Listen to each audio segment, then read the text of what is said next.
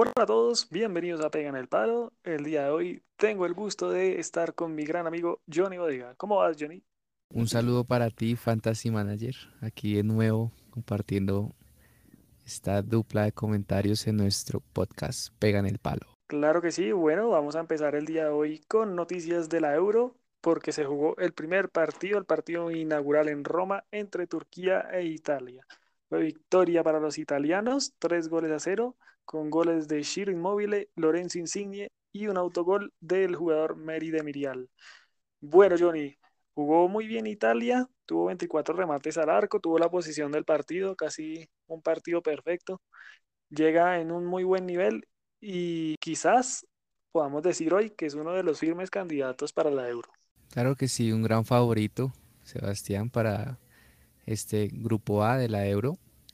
Sin embargo, en el trámite del partido, eh, digámoslo, siendo un poco distantes a todo este panorama de selecciones europeas, Turquía sorprendió un poco en, en el primer trámite del partido, como que no llegaba muchas veces, pero como que avisaba que tal vez iban a llegar unos ataques más contundentes.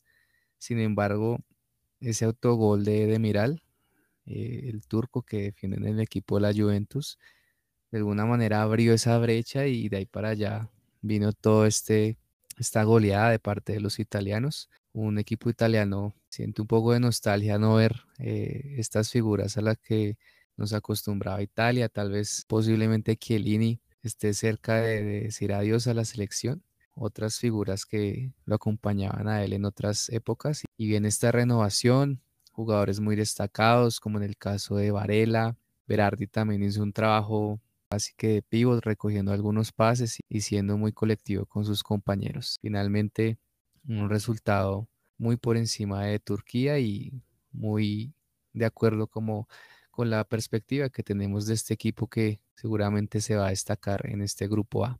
Bueno, un grupo A que lo componen también Gales y Suiza, que mañana estarán en pantalla a las 8 de la mañana, jugarán en Bakú y será el duelo entre Gareth Bale y digámoslo así, Ricardo Rodríguez. Vamos a ver quién se suma a Italia en la cima o si se quedan con un empate. De... Bueno, el resto de la fecha se jugará el día sábado. Dinamarca, Finlandia jugarán a las 11 de la mañana, Bélgica, Rusia a las 2, Inglaterra-Croacia el domingo a las 8, Austria-Macedonia a las 11, Holanda-Ucrania a las 2, el día lunes Escocia-República Checa a las 8, Polonia-Eslovaquia a las 11, España-Suecia a las 2 y el último grupo lo cerrarán el martes, Hungría-Portugal a las 11 de la mañana y Francia-Alemania a las 2 de la tarde, todo esto hora colombiana. Bueno, Johnny, ¿qué partidos te llaman la atención de estos que se jugarán en la primera fecha? Bueno, una baraja de partidos bastante variada. Vemos equipos que de entrada nos parecen desconocidos, tal vez tengamos algunos datos de ellos, pero quiero resaltar el partido de Bélgica-Rusia. Son equipos que vienen muy parejos en los últimos partidos amistosos. Quizá por poco siento que Rusia puede llegar a complicar a Bélgica un poco a pesar de las figuras que ya nos acostumbran en los últimos campeonatos oficiales del equipo de Bélgica. El último campeón mundial, Francia, que se enfrentará ante Alemania. Un Francia que viene también de marcar varios goles en sus últimos compromisos. Y una Alemania que lo notamos un poco deslúcido. Algunos equipos desconocidos incluso le han ganado en esta serie de amistosos. No sabremos qué, qué sucede al interior de estas filas, pero bueno, este es un nuevo comienzo, una nueva etapa en la Eurocopa y será un partido muy interesante. Bueno, así como será interesante un partido con sabor a revancha, el que jugarán el domingo a las 8 de la mañana Inglaterra y Croacia, ya que estos dos equipos se cruzaron en semifinal del Mundial del 2018 y ganó Croacia. Vamos a una pausa.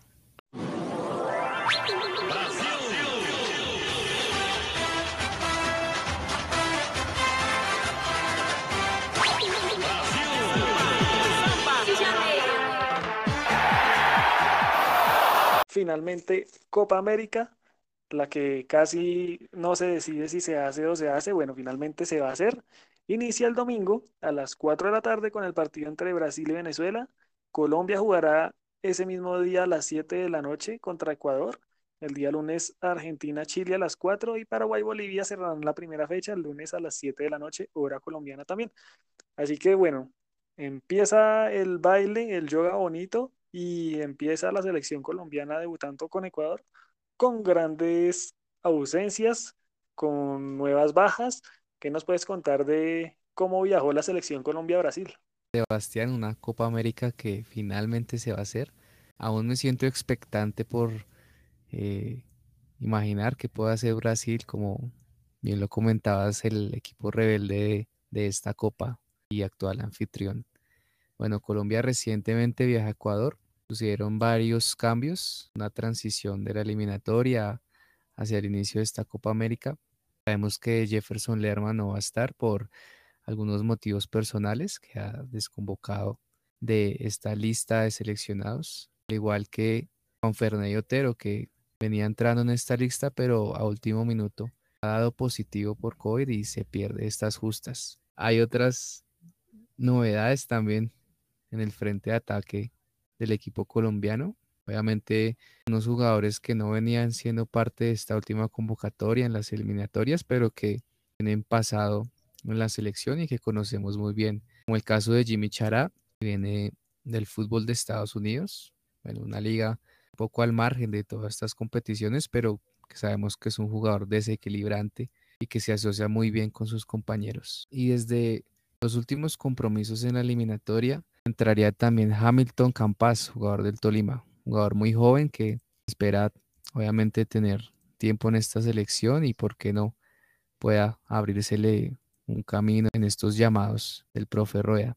También me sorprendió el llamado de John Lucumí, este jugador compañero de Carlos Cuesta y Daniel Muñoz en el equipo Henk de Bélgica, que inicialmente no se había tenido en cuenta y que había mencionado que se había llamado a sus dos compañeros, pero a él no. Entonces sorprendió un poco, pero finalmente se ha tenido en cuenta en este nuevo, ciclo de la Copa América a cargo del profe Rueda. No sabes cómo me alegra esa noticia de John Locumí, que está también en la selección. Sería lindo verlo actuar en algún partido con Cuesta, ya que son compañeros y se entienden muy bien. Y además Daniel Muñoz. Bueno, Johnny, déjame contarte. Colombia no solo tendrá estas bajas que ya mencionas, sino tendrá las bajas más importantes de todos los equipos de la Copa América. No tendrá a James Rodríguez, a Falcao, a Juan Fernando Quintero, tampoco estarán Sebastián Villa y Frank Fabra. Brasil tiene bajas como Dani Alves, Filipe Coutinho y Artur Melo.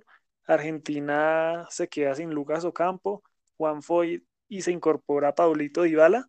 Perú se baja de grandes figuras como Paolo Guerrero, Jefferson Farfán, Luis Advíncula y Raúl Ruiz Ecuador no tendrá tampoco a Juan Cáceres. Venezuela se queda sin Salomón Rondón. Y finalmente se confirma que Arturo Vidal y Edinson Cavani viajarán con sus respectivas selecciones, así que una Copa América llena de figuras por mucho talento que mostrar en Brasil. Nuevamente se repite la Copa en ese país y ya veremos qué sucede con todas estas figuras. Bueno, Johnny, cuéntame una cosa, ¿cuál es tu favorito para la Copa? Bueno, sin duda Brasil. Bueno, sin duda el gran momento de Brasil lo ratifica y yo creo que Uruguay puede ser el campeón de la Copa. Pues eso es todo en este capítulo de Pega en el Palo. Los invitamos a unirse también a nuestra polla de Fantasy Football. La pueden encontrar en nuestro Instagram para que se unan y participen con nosotros por una pantalla Netflix y una pantalla Disney.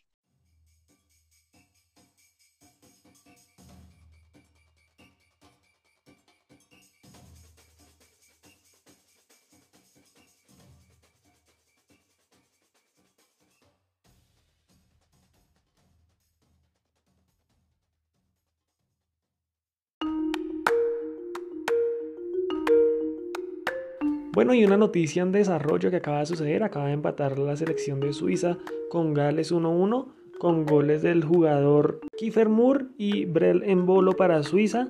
Fue empate para estas dos selecciones en el grupo A y además lo más importante es que se acaban de registrar 16 casos positivos dentro de la selección de Venezuela. Ya se encuentran 12 jugadores alternos viajando. Recordemos que la Conmebol acaba de anunciar que por casos positivos las selecciones tendrán cambios ilimitados. Así que no se descarta la convocatoria de James Rodríguez y Ramel Falcao para la selección Colombia. Noticia en desarrollo y eso es todo por hoy en Pegan el Palo. Muchas gracias. Pegan el Palo. El podcast.